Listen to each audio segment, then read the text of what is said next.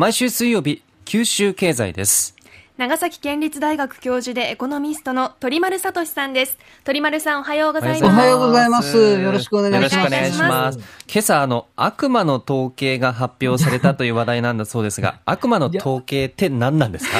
悪悪魔の統計みたいなものが発表みたいなもの。もともとですね、あの、多くの方々が悪魔の指標って言っていたのがあって、はい。1990年代ですけど、豊かさ指標っていうのを当時の経済企画庁が発表してて、ええ豊かさ。うん。えー47都道府県を、あの、1世帯あたりの床面積だとか、ああるいは、あの、床都市公園面積だとか、下水道整備率だとか、はい。いろんな指標をまとめて、どこが豊かだっていうのを発表してたんですけど、ううーん。九州7県ともにほとんど、あの、下の方でですね、毎そう年。なんですねえー悪魔の統計みたいなことを言ってましたけれども、うん。まあ結局それ、あの、埼玉県が毎年最下位で、えー。ー。県知事が怒っちゃって、結局発表しなくなったっていうことなんですよ。あー。うんうん。今風に言えば、やっぱり人口に関する統計っていうのが、はい。ええ。まあ、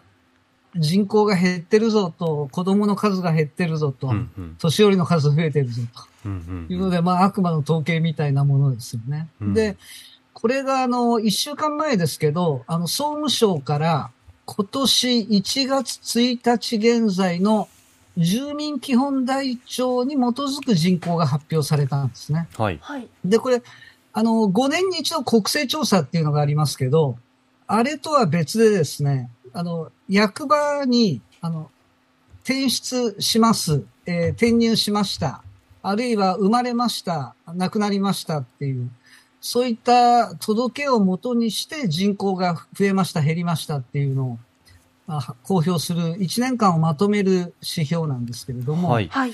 だから、あの、国勢調査っていうのは全数調査ですから、絶対数を比べるときはいいんですけれども、うんえー月々、あるいは1年間の出入りだとか、生まれる死ぬっていうのなんかを考えるときは、こっちの人、住民基本台帳人口っていうのが使われるっていうんですうね。はい毎年この1月1日現在の統計が発表になるのがお盆前でですね。だから、お盆を大体地方の町村っていうのは非常に暗い感じで迎えるっていうことになるんです今年発表日が8月9日、はい。8月9日ってこの長崎原爆10日の日なんですけれども、はいええ。その日に47都道府県で長崎県が社会減少率、要するに出ていく人、マイナス、あの、入ってくる人。これが一番でかいっていうことですよね。あー社会減少率3年連続日本一ですよっていう大変暗い情報もあ出されたらり。して、もうちょっと出す時期考えた方がいいんじゃないかっていう感じですけどね。うん本当ですねうん。で、今回発表されたデータで注目されるのは、あの、もともと国立社会保障人口問題研究所っていうところが将来人口を推計しているんですけれども、えええっと、最後の最後まで47都道府県の中で人口が増え続けるのが、うん東京都と沖縄県だっていうのを言われていて。で実際そうなんですよ。ところが、今回発表されたので、東京都の人口が減少してしまって、あら。沖縄県だけが人口が増え続けるっていうんですね。そこう面白いのが、あの、東京都って日本で一番一人当たり所得水準高いところで、はい。沖縄県って一番低いところなんですよね。あーうんそうその一番所得水準低いところが、今もまだ人口が増え続けているっていうことなので、うんまあ、何が幸せなのかよくわかんなくなるっていう。うん豊かさって何だって話ですね。うんで、今回その他の注目点としては、あの、一つはコロナ禍の2年目にあって、うんテレワークっていうのが大都市部だと一定レベル浸透しているわけですが、はい。東京脱出の遠心力っていうのが、まあ、どこまで広がりを見せたのかっていうことですよねう。んこれはもう明らかなんですけれども、東京脱出の遠心力が作用したのは神奈川県、埼玉県、千葉県といった関東3県にとどまって、地方への波及っていうのはまあほとんどなかったかなっていう感じですね。で、もう一つは、あの、世帯数なんですよね。これ、世帯数あんまり話題にならないんですけれども、人口はもう2008年以降減り続けてるんですけれども、はい実は日本の世帯数って増え続けてるんですよ。なんででしょう？これはあの、核家族世帯は減ってるんですけど、単身世帯。お一人様世帯がどんどん増えていて、ええで、この世帯数がピークを迎えるのが来年、2023年にピークを迎えて、その後減っていくだろうっていうふうに言われてたんですけれども、今年1月1日現在見てみるとですね、あの、全国で37万世帯、まだ増え続けていますので、ピークがもしかすると後ろ倒しになるかもしれないですね。あの、九州7県でも長崎県以外は、まだ世帯数は増え続けているっていうことうです。んそうなると、あの、ハウスメーカーにとっては、はい。持ち、持ち家中心戦略で行くのかう、ん。賃貸中心で行くのか、ああるいいはリフォームとかリノベーション中心戦略に切り替えるのかっていうのが、ちょっとこう、人口減っていくけど、世帯数まだちょっと増えてるけど、もうちょっとしたらピークアウトするよねっていうのが分かってますので、あの戦略的に悩ましいところですね。マンションも、だって、今どうするか問題もありますよね。あありますね。ね高いマンションは3億、4億とかいうオプションがええあって活用とかですもんね。はいありますしね。うん。あと、九州の注目点は、あの、コロナ2年目にあって、どこの人口がどの程度増えているのかっていうことですよね。はい。もう福岡一極集中っていうのが言われるように、ええ。福岡市の人口っていうのが、1年前より5500人増えましたよっていうふうになっています。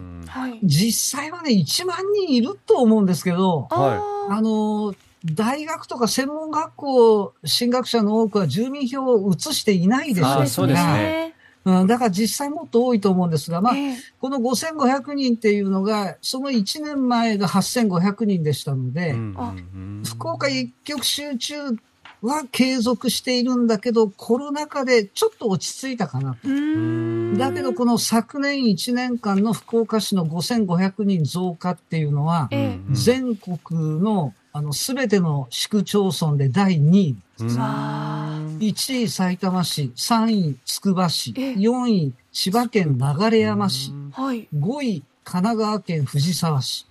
いずれもすべて、あれですよ、東京脱出の遠心力の受け皿になったところが並んでるので、うんうん。だからまあやっぱり福岡一極集中っていうのはすごいもんだなっていうことになるかと思うんいます。街とか。あとはですね、あの、市町村の中でも町や村、これうん。全国に932あるんですけれども、ええ。あの、どこの人口が増えてるんだろうっていうのをちょっとランキングしてみたら、うんうん面白い結果が分かりました。うんうんあの、日本一増えている町はですね、はい。こう松田の本社があるはい広島県府中町っていうところなんですが、うーん全国2位、3位、4位、この3つが九州の町なんです、ねお。うんとなると、福岡県民の多くは、福岡市周辺の、例えば新宮町だ、はい締め町だ、ええ久山町だ、決まってるじゃないかっていうことなんですけど、それ正しくないんです、ねうんあら。あの、町村で言うと、全国2位が熊本県菊陽町。はい。あの、TSMC の進出で湧いてますけど、うんあれとは別にもともと増えてるんですよね、この菊陽町。なんですね。ええそれから全国第3位が、それじゃ福岡市周辺だろうと思うんですけれども、なる実は菊陽町のお隣の熊本県大津町。